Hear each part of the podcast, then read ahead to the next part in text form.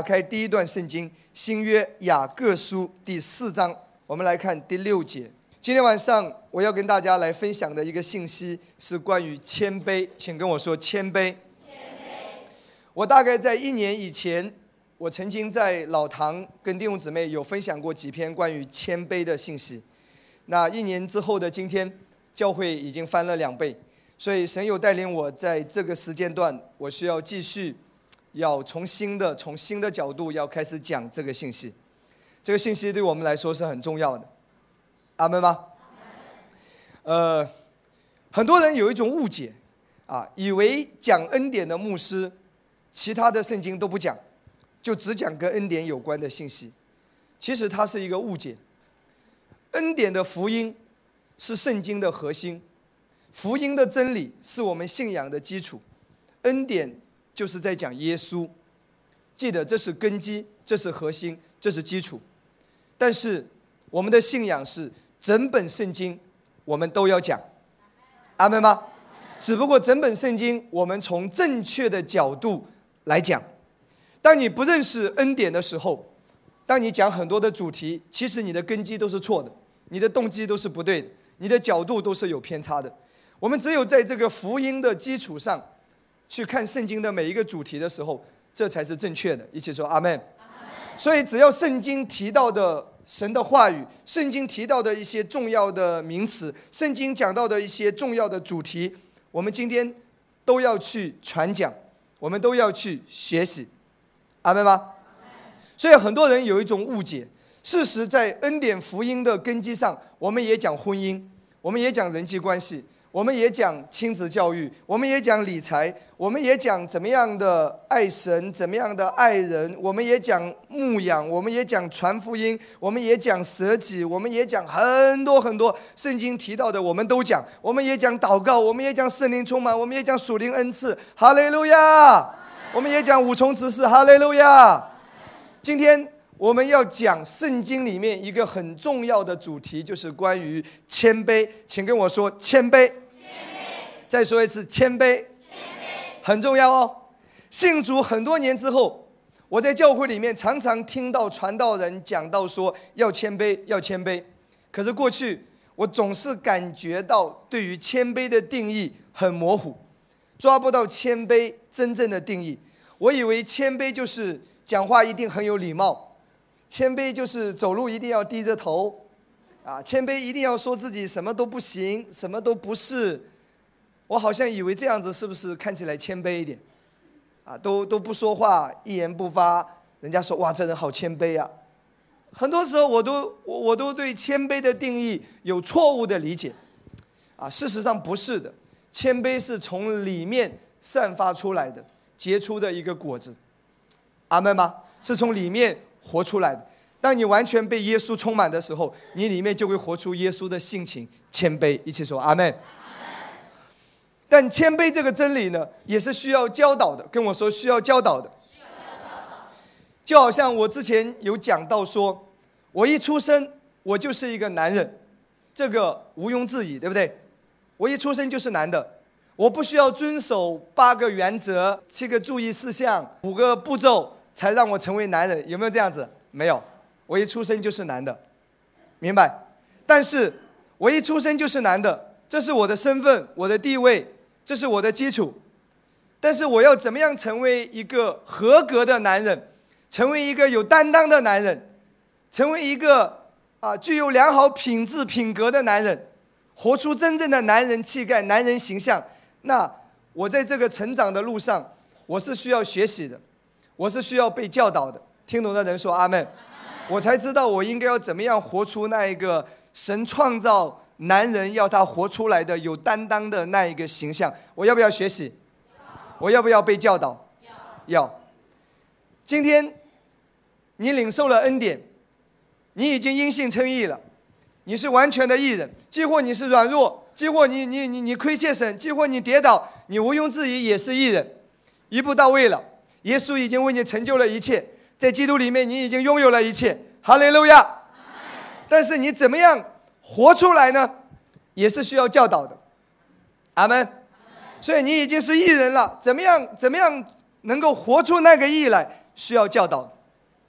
今天这位这位耶稣在你的里面，这位圣灵住在你的里面，在基督里你罪得赦免了。你知道今天你在恩典之下，今天你知道你的身份地位，今天知道你拥有了什么，但怎么样把它活出来，活出这个谦卑是需要教导的。跟我再说一次，需要教导的。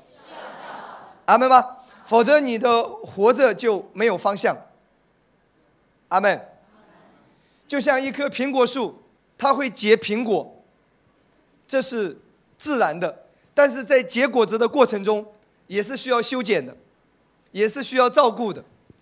长歪了需要把它纠正过来。听明白的人说阿门。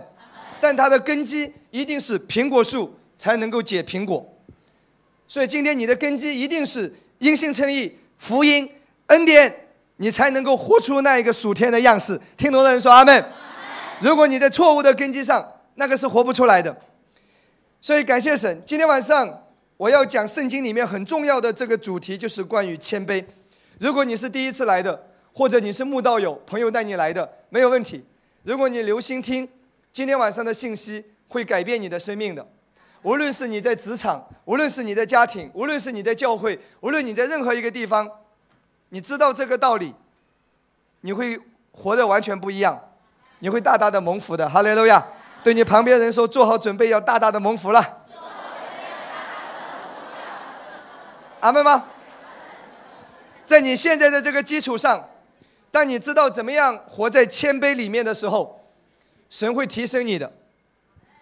无论你是谁，神可以继续提升你。现在你还没有到顶点，神量给你的远远还没有完全成就。阿门吗？当你活在谦卑里面的时候，神会更大的扩充你，更大的扩张你，更大的祝福你，更大的使用你，很重要哦，哈利路亚。好，那我们先来看雅各书四章第六节，我们来看一下这一节经文啊。但他赐更多的恩典，所以经上说，神阻挡骄傲的人，赐恩给谦卑的人。再来读一次。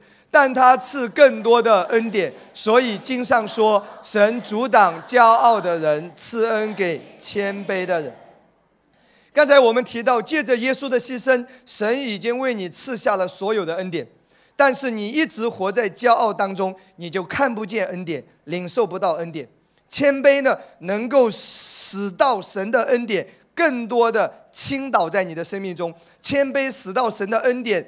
更好的流淌在你的生命当中，阿门吗？当你活在谦卑里面的时候，神的恩典就毫无保留的、完全的开始运行和释放。但你骄傲的时候呢，神的恩典就有了拦阻。阿门。对你旁边的人说，谦卑很重要。那谦卑在圣经里面是一个很重要的主题。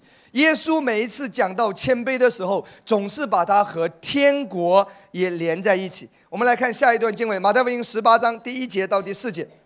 耶稣在讲到谦卑的时候，常常跟天国连在一起的。这个给我们什么教导呢？我们我们来看一下第一节。当时门徒进前来问耶稣说：“天国里谁是最大的？”耶稣便叫一个小孩子来站在他们当中，说：“我实在告诉你们，你们若不回转，变成小孩子的样式，断不得进天国。所以，凡自己谦卑，像这小孩子的，他在天国里就是最大的。”这里提到天国，那我解释一下，这里讲到在天国里有大有小，跟我说有大有小。这个天国不是指的啊，你得救因信称义来说的，这里指的是得胜来说的。指的在天国里面的奖赏、赏赐、荣耀来说的，阿门吗？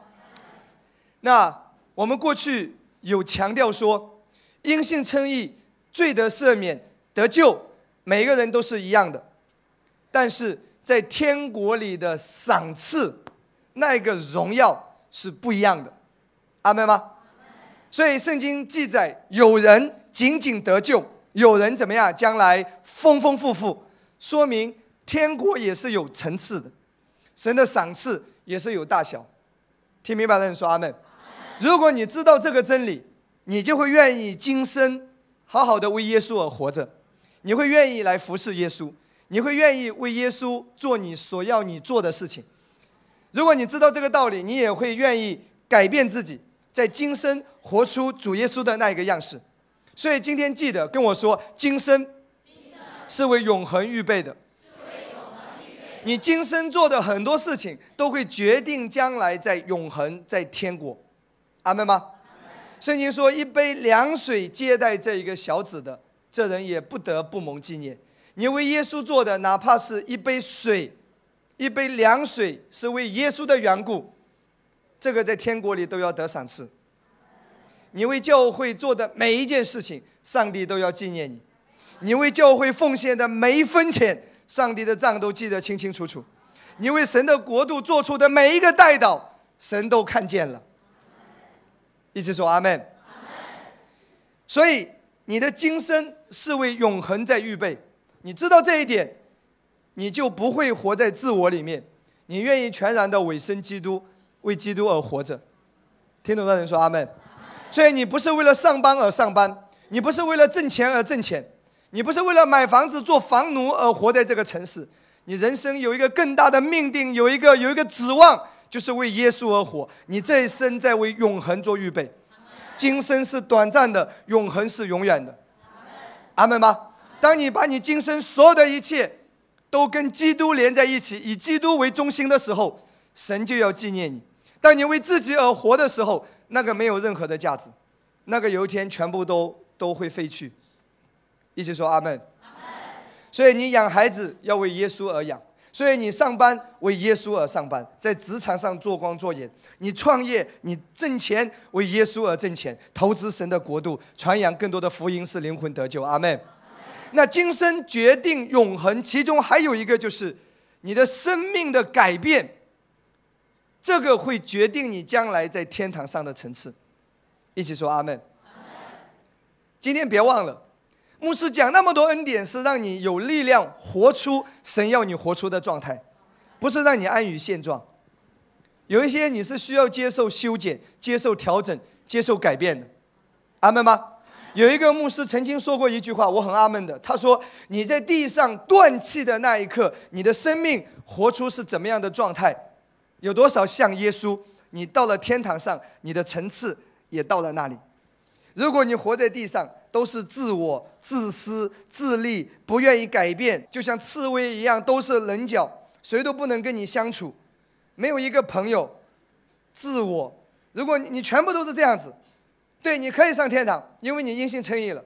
但你到了天堂上，基本上是活在最底层的，你没啥荣耀，没有赏赐的。我过去开玩笑说，你看见别人的头上都是荣耀的冠冕，你这个都不愿意改变。得救也得救，但基本上头上什么冠冕都没有，光头，最多给你扣个西瓜皮，啥都没有。所以你是要改变自己，阿门吗？所以你知道这个，你才会愿意接受生活中的一些塑造。啊，我感谢神让我听到这些真理，所以我知道生命中遇到的每一件事，都是能够让我学习到，让我改变到。我牧会是为了让我更加的像耶稣，阿门吗？神把羊群摆在我的面前，就是要让我改变。在这个跟教会一起成长的过程中，我最大的得着就是我改变了，这是我最大的得着，阿门吗？我觉得我过去耐心比较差的，自从我牧会之后，我变得无比有耐心。我妻子说：“你就对别人有耐心，对我都不愿意听。”这讲的也是实际啊，但我也需要改变啊。其实有时候一打电话，拜托话少一点好不好？一给我发语音都十几、二十条，每一条六十秒，我怎么听啊？但没办法，因为你是牧师，你还是需要把它听完，才知道原来哦，就这件事情。哎呀，明天过来给你按手就行了。但你还是要改变的。说打电话啊，讲半天，讲什么上海话，听又听不懂。但我又不能挂他，我就开着免提继续，我这里就洗衣服了，搞了半天，我忙完了回过来还在讲，听不懂，但是为了让他不受伤害，我还是不能挂他电话，让他讲完。最后，最后他讲了半天之后，啊，讲了几十分钟，最后我说，其实我听不太懂，我说知道，主耶稣都知道，主都知道，主都知道，说的也是事实，主都知道。我说我为你祷告吗？他说牧师不用为我祷告，感谢主，我已经得释放了啊。你你很忙的，就先这样子啊。电话挂挂了，我什么都没做，我就听他讲完，他得释放了。所以我非常感谢神，是在这个过程中，我被改变了。最大的收获就是我被改变。哈利路亚！当然，神的名得荣耀，教会也成长。呃，所以好不好，亲爱的弟兄姊妹？那其中一个就是你的谦卑的生命，在你里面有多少的彰显出来？这个会跟天国连在一起的。我们来看第一节，当时门徒进前来问耶稣说：“天国里谁是最大的？”这个不是指的因信称义，因信称义是平等的。这个指的是得胜、荣耀、赏赐来说的。耶稣便叫一个小孩子来，使他站在他们当中，说：“我实在告诉你。”若不回转变成小孩子的样式，断不得进天国。第四节说：凡自己谦卑向着小孩子的，他在天国里就是最大的。记得将来你在天上的层次、荣耀、奖赏，跟你活出了多少的谦卑，彰显了多少的谦卑，是成正比的。一起说阿门。所以你知道谦卑很重要，好不好？那简单的来说啊，那谦卑谦卑的定义是什么呢？下面注意。那我来看几几段圣经啊。第一段圣经，我们来看马太福音五章第三节：虚心的人有福了，因为天国是他们的。啊，虚心的人有福了，天国是他们的。谦卑的第一个定义就是虚心，虚心，跟我说虚心。虚心两个字是华文的翻译啊。那希腊文呢？它这里的第一个意思，什么叫虚心呢？第一个意思就是邻里贫穷，请跟我说邻里贫穷，就是里面贫穷，一无所有，一贫如洗，这是谦卑的第一个定义。你是不是一个谦卑的人？就是你常常觉得自己已经很厉害了，啊，有很多，还是觉得说你很贫穷。关于神国的事，关于神的启示，关于神的话语。感觉到很贫穷，很缺乏，一无所有，家里遭到了洗劫一样，还是觉得我已经什么都 OK 了，好不好？衡量一下，衡量一下。我也常常在对照自己的生命，我是否活在谦卑里，还是我已经自满了？我觉得可以了。这个是里面的一种感觉，好不好？那贫穷人有一个特色，什么特色呢？你给他什么，他都要。穷人不会挑三拣四。给他啥啥都要。我记得我曾经讲过一个见证啊，有一个宣教机构去柬埔寨、缅甸那些山区里面宣教，他们通常会做一些事情，就是运一卡车的旧衣服过去，然后一到村里面，全村的人就围过来了，差一点把卡车都要抬起来，干什么？过来疯抢抢抢这些旧衣服，因为他们太穷了。所以当你拿出一件女人的衣服，男人过来咵抢走了。当你拿出一件小孩子的衣服，咵，大人来抢走了。这是什么？穷人的特色。你给他什么都要，他不会说你拿出一件衣服，他看了看说：“哎，这个款式是去年款，我要今年最新款。”他不会这样子。你拿出一件衣服，他不会看了一下说：“这件衣服的颜色跟我的裤子和鞋不太搭。”他不会这样子。穷人就是你拿出一个东西来，全部过来抢走。咵咵就抢光了，这是什么？穷人的特色。那今天信主好多年了，可能我们中间有一些人，你对神的话语是不是还是这样的贫穷？给你神的话语，你是不是还是一直在吸收，一直在吸收，一直在听？你现在有没有再继续保持这种状态？有人说啊，你信主三到五年之后，基本上该听的都听过了。那你在恩典的教会，你超过一年两年，其实很多的经文。你都已经很熟悉了，但是现在问题是，你还有没有感觉？你听起来，哎呦，又是老调陈谈。小兵，我听过多少次了，还在讲这个？你是这种反应呢，还是一听到牧师讲讲恩典、讲神的话语，哇，哦，太好了啊！阿门，阿门，阿门。你是什么反应呢？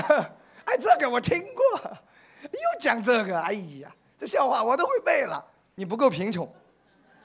贫穷是每次都要哇，太好了，好饥饿，终于等到了那一天，星期五晚上我来啦。孩子说：“啊，又是他在讲。”你的反应是什么？好不好？弟兄姊妹，这个是需要训练的，需要提醒自己的，啊，不要这个听到听久了，就好像有一些练武功啊，时间练久了，练到刀枪不入，这个已经扎不进去了。你看到有一些教会有一些信徒，基本上那些信徒不是来听到的，都是评审员。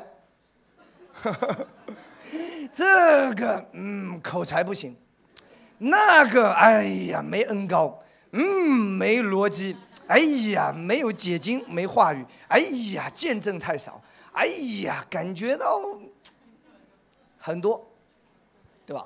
基本上就是练武功练到一个地步，已经刀枪不入了。我们常常开玩笑说，需要下很重很重的药，他才会反应一下下有一点点感觉，嗯还行吧。麻烦了，哈利路亚！求神帮助我们，好不好？我我我们的教会不是这样子的教会，我们对神的话语是很敏锐的。啊，如果如果你谦卑的话，不要说这样子讲道，就是一个人上去念念圣经，你都会有得着。阿门吗？所以还是要邻里贫穷啊。所以真正的谦卑是什么？永远保持一颗贫穷的心。我要追求，我要领受，我要更多，我要被开启，我要更明白。哈利路亚！天国就是他们的，你会被提升、被扩充的。哈利路亚！神会让你很快的上来的，阿门吗？所以保持一颗贫穷的心啊，这是谦卑的第一个定义。那谦卑的第二个定义，我们看虚心的人有福了。希腊文的第一个意思是邻里贫穷，是贫穷缺乏。对神的话语渴慕要。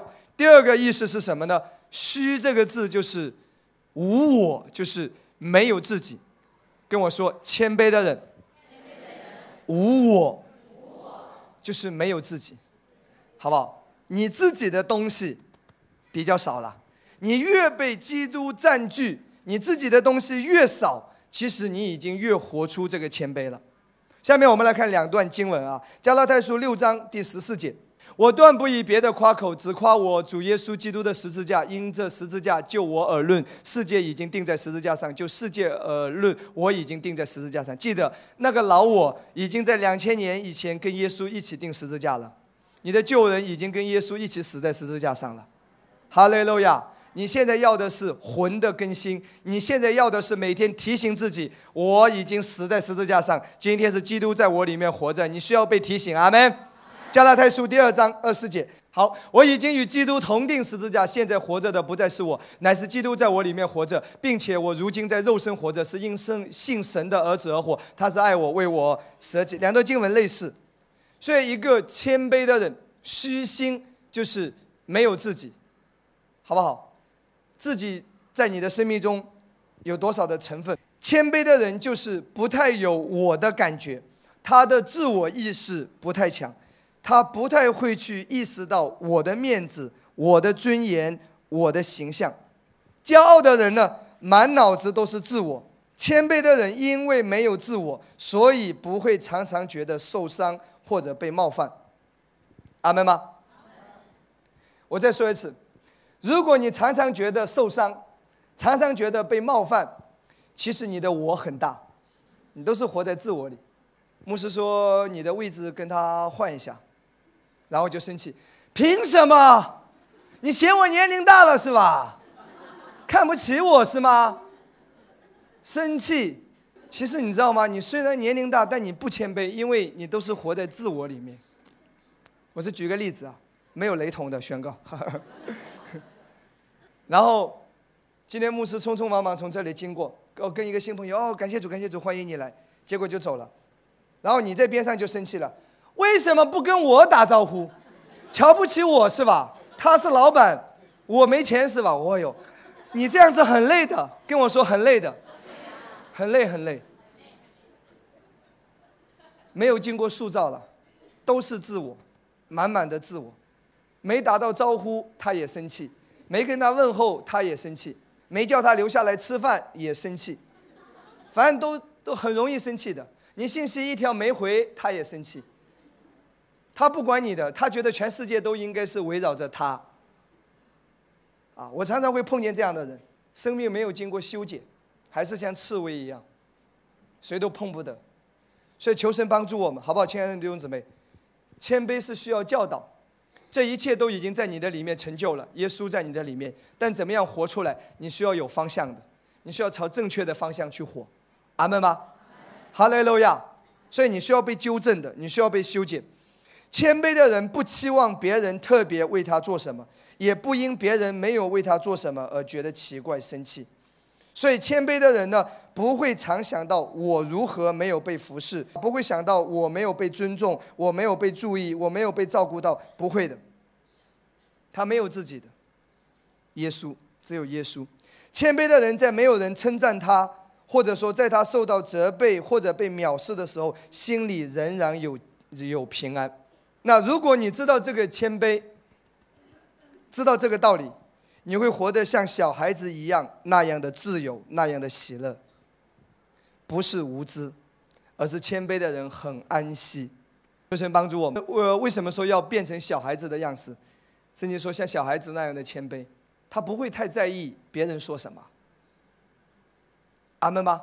你会活得很自由和很喜乐的。下面我们来看一段经文。很多时候我们没有安息，是因为我们不知道这个道理啊。我们来看马太福音十一章二十八到二十九节：凡劳苦担重担的人，可以到我这里来，我就使你们得安息。这里讲到得安息啊。二十九节：我心里柔和谦卑，你们当负我的恶，学我的样式，这样你们心里就必得享安息。这里有两个安息啊。二十八节头一个是得安息，二十九节后一个是得享安息。二十八节说：“劳苦担重担的人可以到我这里来，我就是你们得安息。所以你只要信耶稣，你已经得到了安息。阿门吗？信耶稣，你就得永生，你就与神和好，得安息。我们每个人都已经有了。但二十九节说，得享安息，享受到这个安息，不是只是信耶稣就可以了，还有一个条件的。”二十九节说：“我心里柔和谦卑，柔和谦卑，学我的样式，负我的恶，你们心里就必得享安息。”换一句话说，得安息，今天你都已经有了，但你怎么样能够得享安息，让你生命中活出那种喜乐、那种自由释放的生命？你需要学习谦卑，你需要放下自己，你不，你你不能活在自我世界。哈利路亚。你才能够享受到安息，所以我再说一次，在基督里我们都得到了，但为什么没有享受到这个安息？谦卑的生命使你享受到安息。听懂的人说阿门。我觉得这两年我一直在学习功课。我以前很在意别人对我说什么，谁只要说你一句什么，当我听到了，我会闷闷不乐一天。事实上，我还是活在自我里面，所以神一直在塑造我。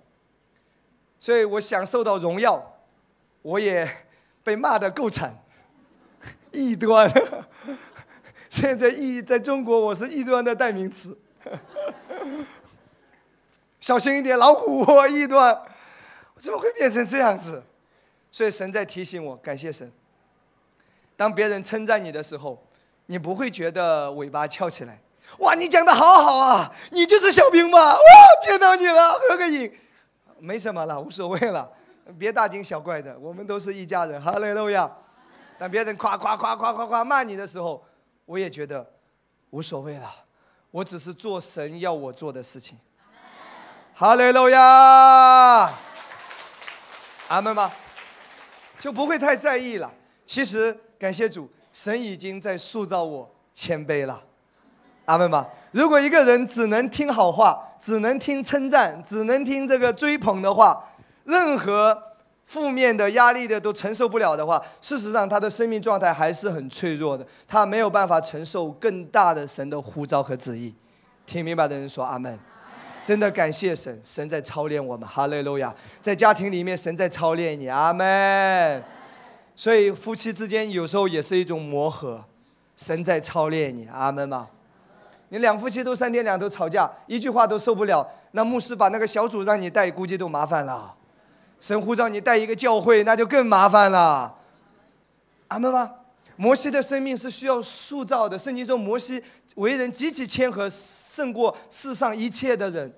摩西是很谦卑的，所以神才把重任后来让摩西去去担任这个重任，带领几百万以色列人出埃及。你知道早年摩西不是这样子的，摩西看到一个埃及人欺负希伯来人，过去三拳两腿，咵，直接把他打倒，干掉了。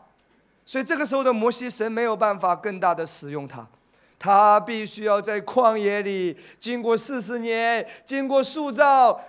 生命中所有不好的东西都杂质都已经被炼尽了，谦卑了，没有自己了。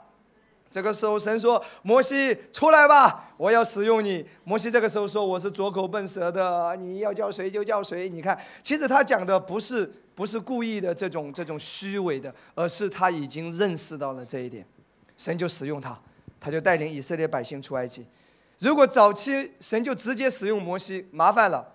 那以色列人每天发怨言，三天两头试探神，得罪神。摩西一拳一个，一拳一个，就算是三百个，也用不了几下就全收拾干干净净。所以神需要让你，有时候借着环境让你被塑造。婚姻其实也是一个塑造的最好的一个环境啊。阿门吧，这个太好了，塑造你。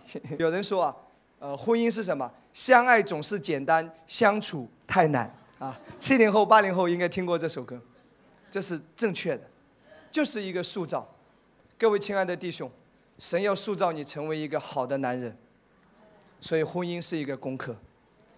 神要大大的使用你，神要大大的祝福给你，所以你必须要经过修剪的。阿门吗？所以谦卑是什么？没有自己。我们来看启示录十七章第十四节，最后的得胜是归给。跟随羔羊的人，我们来看一下啊，他们与羔羊征战，羔羊必胜过他们，因为羔羊是万主之主，万王之王。同这羔羊的，就是蒙召、被选的、有忠心的，也必得胜。最后的得胜是跟随羔羊的那些人，是属于他们的。阿门吗？所以耶稣是羔羊，跟我说，耶稣是羔羊，我们是跟随耶稣的人，所以。得胜是属于跟随羔羊的人，也就是说，这个得胜是属于有耶稣那样性情的人。阿门。所以，当你有耶稣那样性情的时候，你就可以像耶稣那样的得胜。下面，我们来研究一下啊，羔羊有什么性情，有什么特点？其中一个特点啊，圣经讲到说。如同羊在剪毛人的手下无声无息，羊是很顺服的，尤其是那些羔羊，在剪毛的时候，它在剪毛人的手下，把它毛全部一下子就剃头一样剃得精光，它是无声无息。以赛亚书形容耶稣受到迫害的时候，耶稣被辱骂的时候，耶稣也不还口，对不对？无声无息的，这是羔羊的性情。羔羊是有忍耐的，羔羊是有顺服的。羔羊是无声无息的，明白吗？但有没有拔过鸡毛？它会怎么样？对不对？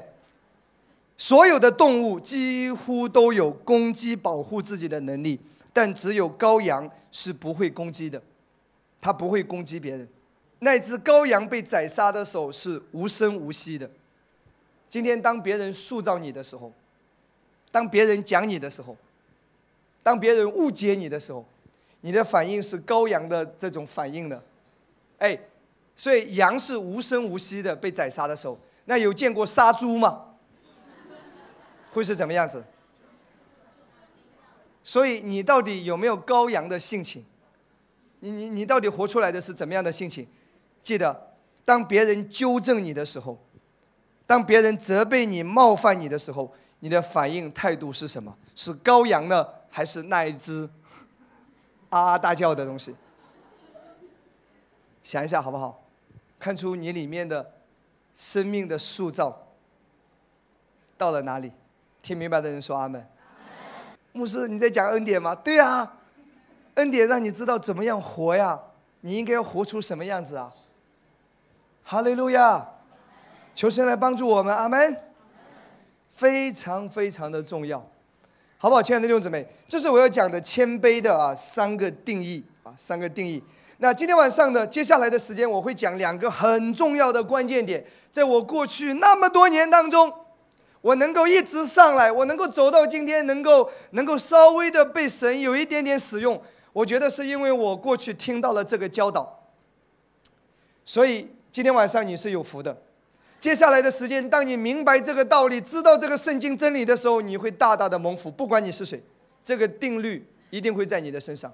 我很感谢过去在我成长的过程中，生命中出现过很多好的老师，每一个阶段神都让我学习。我曾经听到过关于谦卑的教导，我很早就听到了，所以这个是我好的基础。那下面我会告诉你说，有两个很重要的关键，谦卑。第一个关键。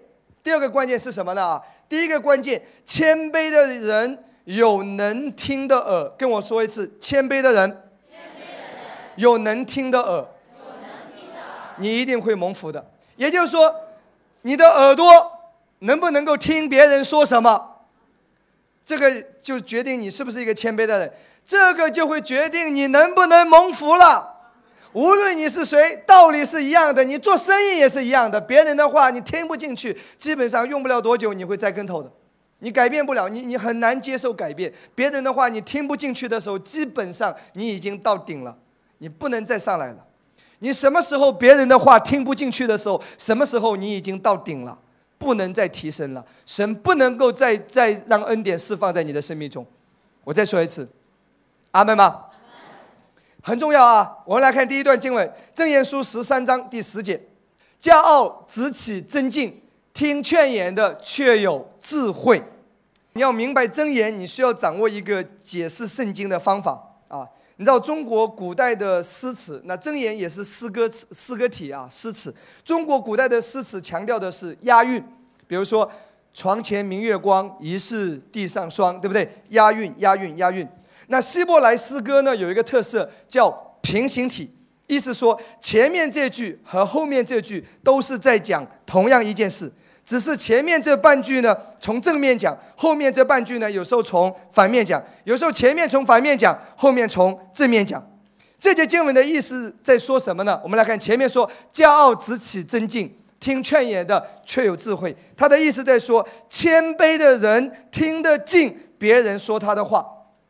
听得进别人纠正他，听得进别人责备他，听得进别人指正他，这叫谦卑。那相反，骄傲人的反应是什么？只起尊敬，说你半句你就不开心了，提你一个意见你就受不了了。这个其实就是什么？骄傲。我们中间无论是组长，无论是童工，你要想更好的被神使用，记得一定要有能听的耳。啊曾经有一个年轻的传道人要出来开拓教会，有一位信徒就去问一位德高望重的牧师，啊，这位牧师服侍很成功，一生忠忠心心的服侍神。那这位信徒就问这位德高望重的牧师说：“你对那个年轻人，你到底看好不看好他？”这个牧师说了一句话。牧师说：“我只问你一个问题，这个年轻的传道人，别人说的话，他听得进去？”还是听不进去，所以感谢神，人家问你牧师还有多大的被神使用的空间，你只要观察一下，你的牧师，别人给他提意见听得进听不进，基本上听不进已经到顶了，听得进还有空间，神要无限的使用，但是就是听得进听不进，听不进到顶了，能听得进。可以继续的被神祝福和扩充，这个道理一定要明白。阿门吗？我再说一次，当别人给你提意见的时候，无论你是谁，无论你是老板，无论你是上司，你是领导，当别人给你提意见说你的时候，你的反应态度是什么？就是你生命光景最好的状态流露。阿门吗？有能听的耳，听得进别人对他说什么的人，会一直被扩充，一直进步，一直蒙福。没有能听的耳，基本上到此为止。下面我会让大家来看几个圣经啊。有能听的耳的人，非常的蒙福；但没有能听耳的人，也不是一件小事情。我在圣经里面看到几个例子：以色列国中最好的一位王，但是没有能听的耳，带来了很大的失败。但也有以色列国中最坏、最糟糕的王，在某一些关键的关卡上有能听的耳，居然带来了神的拯救、神的帮助，很重要。做生意也是一样的。我曾经认识一个人，他投资一个事情做生意，一直在亏，一直在亏，一直在亏。我们身边的人都跟他说，这个事情真的不好，我都不看好，连我外行的。连我是外行的，我都不看好。我说早点收摊，继续下去只会赔的越多。别人的话听不进啊！我相信神会祝福我的，我有神同在。别忘了，神已经借着他告诉你了。每天活在自我的理想世界里面，别人的话半句都不愿意听。开一个小店，七八个员工。人家说你自己勤劳一点，员工减掉一半或者减掉三分之二，就算生意差一点，还是能挣点钱的。不的，我要做老板，最后肯定是血本无归了。啊，真实的，别人的话已经听不进去了。你知道诺基亚诺基亚为什么这么快倒台？如果换到七八年前、十年前，大街小巷所有的手机都是诺基亚老大，你会想到诺基亚有一天会倒台？据说很多年前智能手机要来的时候，当时有人就跟老板提出来说：“现在都是智能手机了，要把手机弄成电脑一样，电脑所有的功能在手机上完成。”但是他说：“不需要这样子，我们现在是市场的老大，我们不需要改变。再说买一个手机花那么多的钱，谁愿意啊？我们就是要走廉价低端路线，走便宜路线，听不进去。”本来三星那个时候还是还是级别很低的，不，三星手机那时候不太有名的，但是你知道老板愿意接受改变，赶紧抢占智能手机市场，所以三星跟苹果一起，还有包括 HTC 一起就开始走这个智能手机路线，就一刹那，六个月过后。智能手机，三星、苹果智能手机全部都来了，市场占了。好了，诺基亚这时发现了，哎呦，赶紧我们研究智能手机啊！完了，当你研究出来的时候，已经别人占了所有的市场了。后来诺基亚出了几款智能手机，但基本上没人看了。弟兄姊妹，我只是举世界上的一个例子，告诉你，一个谦虚的人。我们说世界上说谦虚，圣经说谦卑。啊，新朋友记得啊，世界上就是说谦虚，你们常说的，圣经说谦卑，其中一个特征就是有没有能听的耳，听得进别人给你的建议吗？很重要的，做生意都是这个道理啊，真的。如果你那么多年生意做不起来，你真的需要谦卑一点，问问你的同行，改天化妆化一下，去问问他成功的秘诀在哪里。如果你在这座城市打拼那么多年，到现在你还是没有一分积蓄，还是弄得维持的那种那种生活，你真的需要去问问那些跟你一起来这个城市的人，人家跟你一起来的，现在房子都买了，老婆也讨了，你呢现在还是这个样子，你不要抱怨说啊他有什么条件啊他什么好他有什么优势，别讲这些，你有神的帮助。但是你真的需要谦卑下来，你你可以观察一下，为什么我们一起来到这座城市，一起创业，你这么成功，我为什么今天这么落魄？这是为什么呢？然后别人会告诉你，当你真正谦虚下来的时候，别人呃会告诉你说，你这人呐太懒了，太难了，稍微累一点不愿意干，稍微上班时间超过八个小时你也不愿意。然后嘛，每天花钱大手大脚的，这请客那请客，一个月才三千，请几顿你还怎么办呢？啊，找工作还要双休，还对老板很挑剔，到底你是老板还是他是老板呢？人家会给你告诉你一大堆。失败一定是有原因的，成功是有秘诀的，失败也是有原因的，认同吗？人家会告诉你说，你呢又懒，然后呢又贪吃懒做，然后呢又有赌博的恶习，你那一点钱赚过来，你就洗刷洗刷，全部都赌博掉了。你再赚个十年二十年，你如果喜欢赌博，如果这个恶习不改掉，如果你喜欢赌博，你一辈子不会成功的，你都是替别人在赚钱。今天牧师把这句良言告诉你，弟兄们，你喜欢赌博，你在替别人打工，钱都是往他那送。没出路的，一定是这样子。所以，如果你谦卑的话，哦，这样子的，好，我要改变，我要变得勤劳一点，啊，我要第一个每天上班第一个找到，啊，我要努力。你真的，就哪怕是神没有帮助你在人的层面，你只要谦卑学习一下，你都可以有很大的突破空间。如果你喜欢听这个道，你应该要听我有一篇道叫《从打工到老板的秘诀》，好好听一下。从打工是可以到老板的，但一定是有有有要素的。阿门吗？没有一个人喜欢懒惰的人，几乎你自己很懒惰，你也讨厌那些很懒的人，还骂人家你这么懒。你真的需要听一下。第一个就是把你的懒惰先克服。阿门。你需要讨老板的喜悦，你需要让老板信任你。你是这个是驴还是千里马，拉出来遛一下就知道了。不要活在虚幻的世界。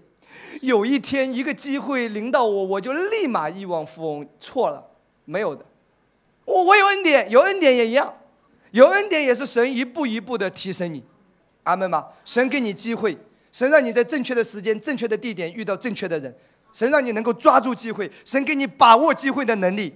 但绝对不是你是这个样子坐在那里等的，你等到主再来，你还欠债。如果你要等到那个时候，我也恭喜你，至少也不用还了，反正主也来了。哈利路亚！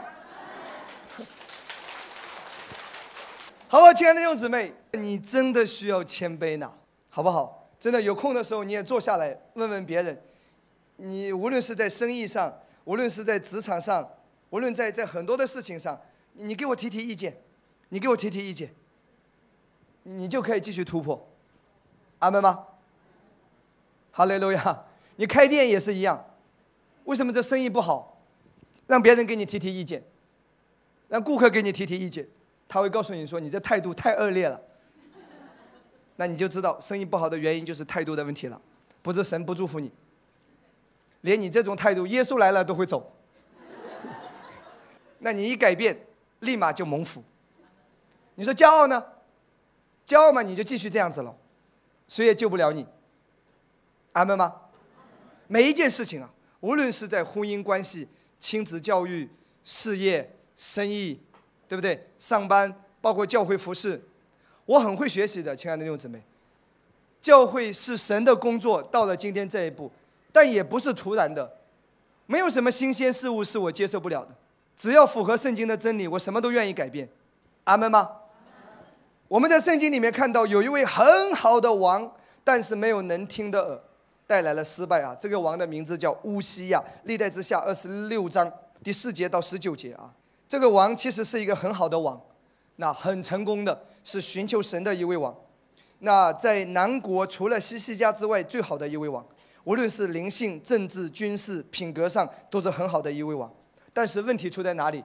没有能听的耳，他要去献祭，结果祭司说这个事不是你做的，你可千万不要做。呃，十六节，他既强盛，就心高气傲，以致行事邪僻，干犯耶和华他的神，进耶和华的殿，要在香坛上烧香。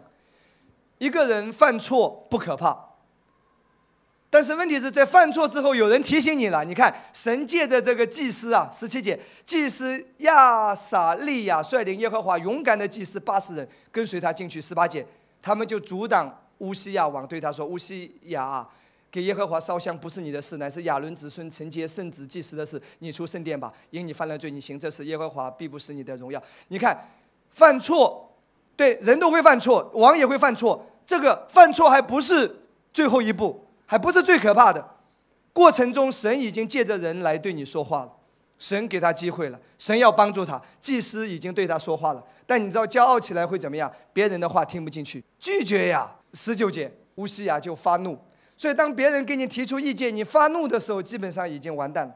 乌西亚可能说：“神与我同在，我为什么要听你啊？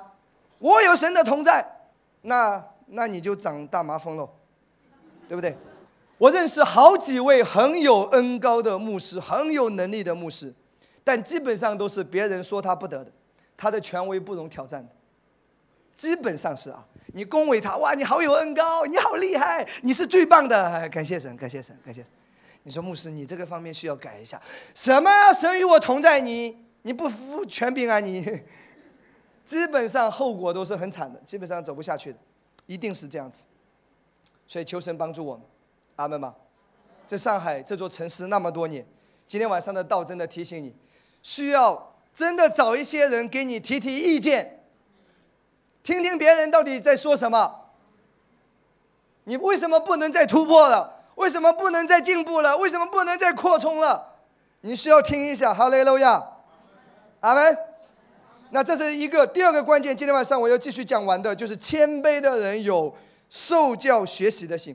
首先就是谦卑的人有能听的耳。那下一个，谦卑的人他是有受教和学习，他肯学习。跟我说肯学习，什么都需要学习的，做生意也需要不断的学习的，在职场你需要学习的。牧会追求属灵的是，更加需要学习。谦卑的一个特征就是有学习。那我在圣经里面看到几个例子啊。第一个例子，神所恩高的摩西啊，居然跟别人学治理教会的方法。出埃及记十八章十七节到二十四节，别忘了，摩西可是神所拣选的，是神所恩高的，是神亲自启示他。关于所有会幕的样式怎么造，神亲口告诉他的。但是有一天，以色列人出了埃及之后，因为以色列几百万人，有很多的问题，对不对？人多嘛，问题多。遇到问题的时候都来找摩西。圣经记载说，摩西从早上到晚上，都是在那里，一个一个给他解答，一个一个给他解答。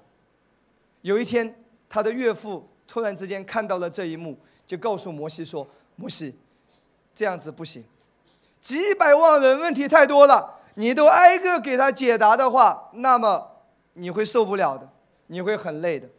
岳父给他提出了这个建议，注意，如果摩西骄傲，他会说：“亲爱的岳父大人，谢谢你把女儿嫁给我，但治理教会的事情，神可是亲口托付我的，你退居二线为我带导，我有神带领我的方式。”如果摩西是这样子的话，还什么活到一百二十岁早就挂了，累死的。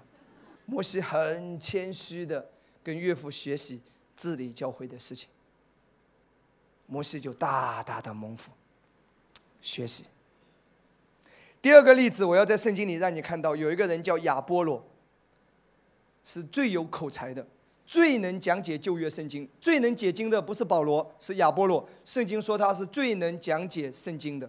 整个旧约圣经是最能讲解的，亚波罗啊，伟大的圣经教师啊，他学什么也向别人学。使徒行传十八章二十四节到二十八节，他向一对夫妻学习，学什么呢？学圣灵的喜，学关于灵恩的运作。二十四节啊，有一个犹太人名叫亚波罗来到以弗所，他生在亚历山大，是有学问的，最能讲解圣经。所以讲道讲的最好的是谁？不是保罗啊，应该是亚波罗，学问或者口才，这个人厉害啊，这个人有本事的啊。二十五节，这人已经在主的道上受了教训，心里火热，将耶稣的事详细讲论教训人，只是他单晓得约翰的洗礼。二十六节，他在会堂里放胆讲道，百居拉、亚居拉，这是一对普通的农民工夫妇，听见了就接他来，将神的道给他讲解更加详细。给他讲什么呢？就是告诉他。意思说，你只晓得约翰的喜是谁喜，你还需要明白圣灵的喜。亚波罗的反应是什么？谦卑。然后我们来看二十八节，所以当他谦卑下来的时候，他就学到了这一点，他在灵恩上被提升了。他知道不是只是水洗，还有圣灵的喜，他学到了，他有了启示。二十八节，他的服饰再一次到了高峰。二十八节，在众人面前极有能力驳倒犹太人，引圣经证明耶稣是基督。你看到没有？他的影响力突破了，在众人面前极有能力，更加的突破了。阿门吗？所以有时候对于传道人来说，到了一定的高峰之后，再向别人学习就很困难，确实是很难。但是真的祷告，我也一直祷告主，永远给我一颗学习的心。哈利路亚，阿门吗？荣耀归给神。人很有限，神是丰富的。阿门吗？但是你知道，人到了一个地步，容易就是活在自我世界，我就是权威，我就是绝对的，跟我不一样的全错了。神是很丰富的神，阿门。神一直在做新事，所以我非常感谢神。当我第一次听到恩典福音的时候，差不多大概在二零一零年到一一年，我第一次听到 Joseph Prince 平约瑟牧师的讲道，我当时的一个感觉就是，这讲道太颠覆了，怎么有人讲道会这么讲？我第一个想法是，这是不是错的异端吧？所以你觉得这错了也正常，我也有这个感觉。然后第二。我很感谢神，是过去那么多年，我已经被打下了这些基础。我有好的老师以前教导我，不要太快下结论。我觉得这个人有神的同在，这个人是被恩高的，这个人绝对是来自神的神人，能把整个圣经讲解的那么透。一方面感觉到跟我原来的思维有冲突，另外一方面我又感觉到这个是对的，这个是被神大大的恩高的，那么的有力量的讲道，那么的有启示的讲道。我当时就祷告，神啊，你是丰富的，我是有限的，请你启示我，我明白的太有限了。你是一直做新事的神，我就一边祷告一边去领受，一边祷告一边领受。大概听了几十篇之后，我就知道这完全是正确的。我非常感谢神，因为我有能听的耳，我有学习受教的心。我没有定型，我是可以被塑造的，我是可以接受改变的。我不是权威，神是权威；我是无知有限的，神是丰富的、无限的。哈利路亚！后来你知道吗？当我明白了这个真理，我恍然大悟。真的，亲爱的弟兄姊妹，很多传道人他反对恩典，事实上他都没听几集，根本不明白，他没听明白。有一天，有个人在网上一直在骂我。有人就问他说：“那个小兵，你听了他几集了？”一集都没听，反正你们都说错嘛，我就错。这样的人都有，没有调查就没有发言权，对不对？啊，他们这个会放纵，这这这个会让人无法无天的，因为恩典嘛。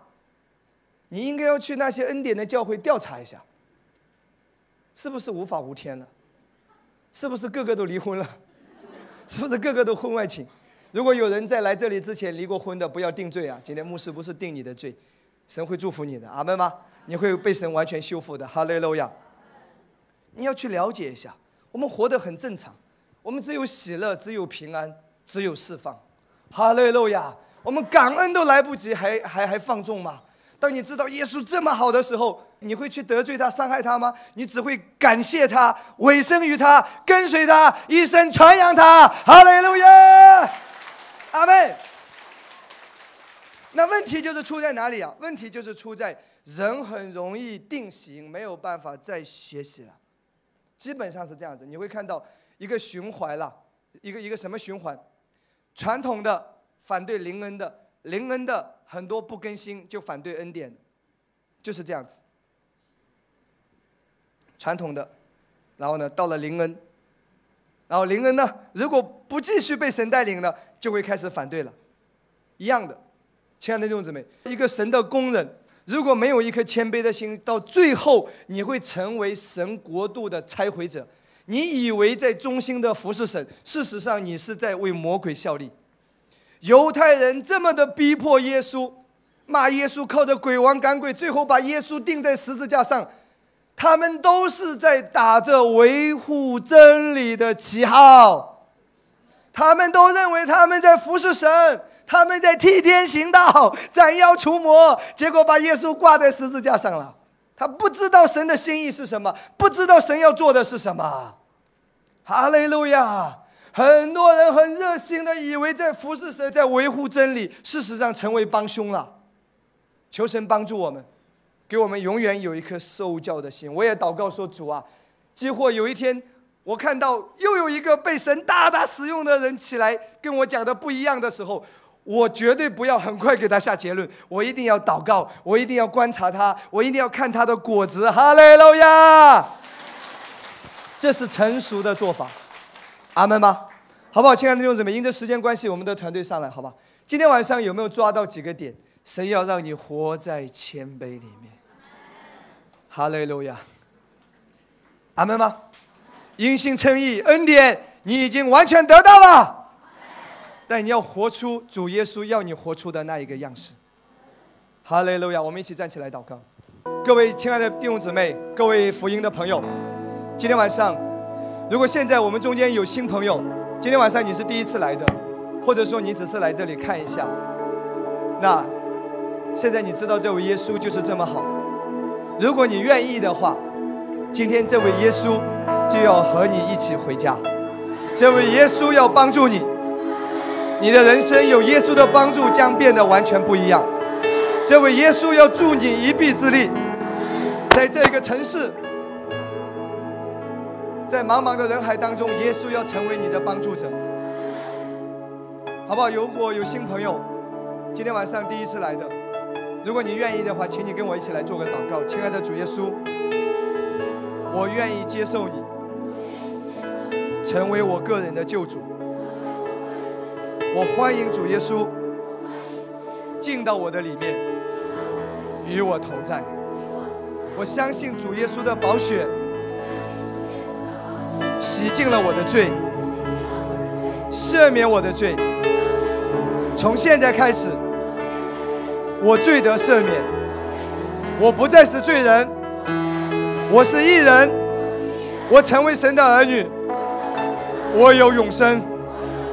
主耶稣，祝福我，与我同在。我和我一家都属于耶稣，奉耶稣的名祷告，阿门，哈利路亚。我们一起举起手来，我们一起来祷告，好不好？每个人开口来祷告。这位耶稣救赎了你，他已经把你从这个世界、从罪恶中已经拣选过来了。这位耶稣已经为你舍命流血了，耶稣已经为你死了。今天晚上，现在你要做一个决定。举起你的双手，一起说：“耶稣，我要为你而活。耶稣，我一生都要来跟随你，我一生都要来服侍你，我一生都要委身于你。”哈利路亚！主啊，得着我的一生。哈利路亚！在十字架上，你为我舍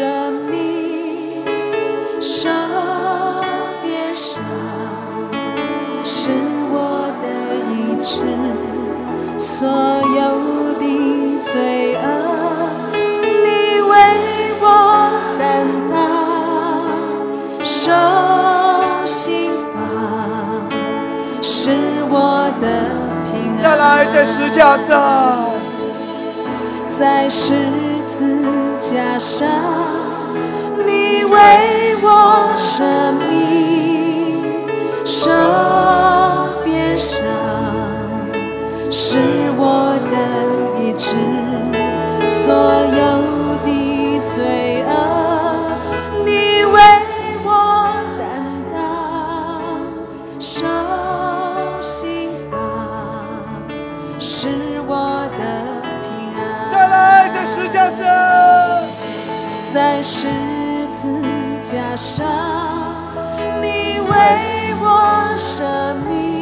妹，耶稣就是这么好，耶稣就是这么的爱你。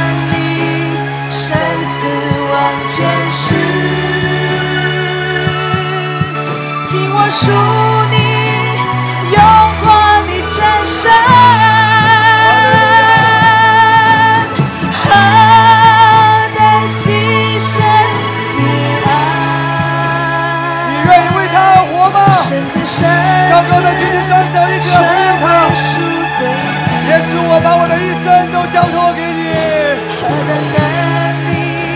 生死万千世，尽管舒。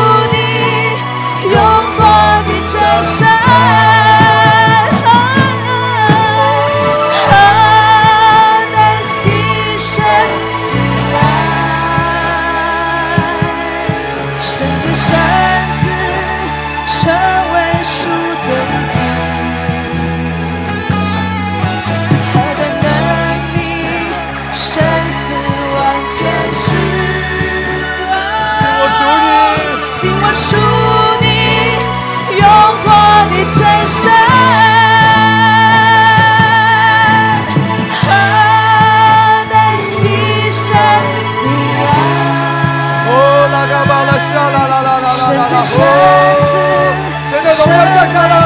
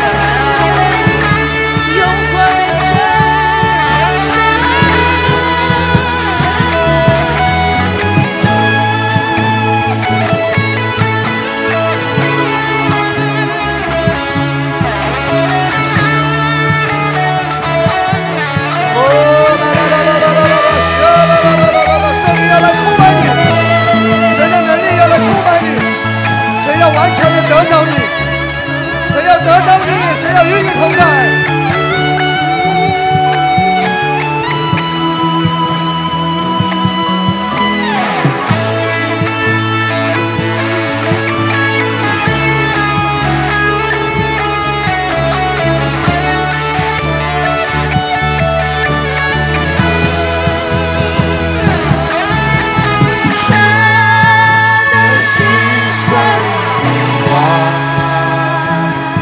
绳子，绳子，绳子，为赎罪金。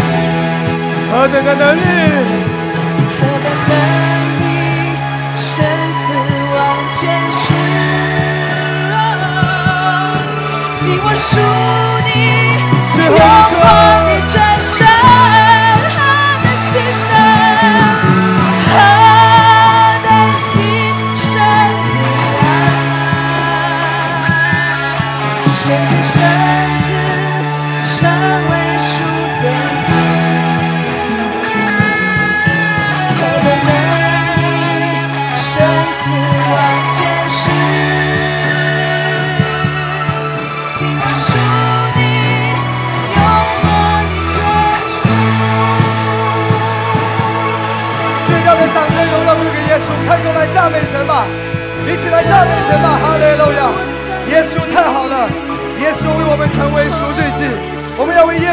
这哈利路亚，让我们的人生变得更加的有意义。哈利路亚，一起来开口赞美他，赞美他，敬拜他。哈利路亚。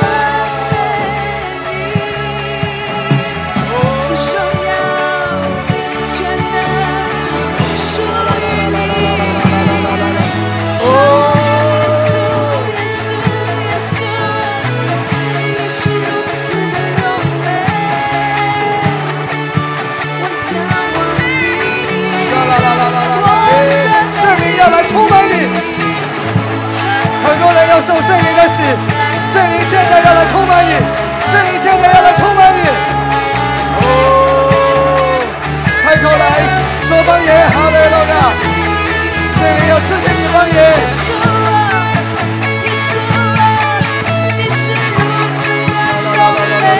到圣灵降在很多人的身上，很多人现在要被圣灵充满，大大的被圣灵恩膏。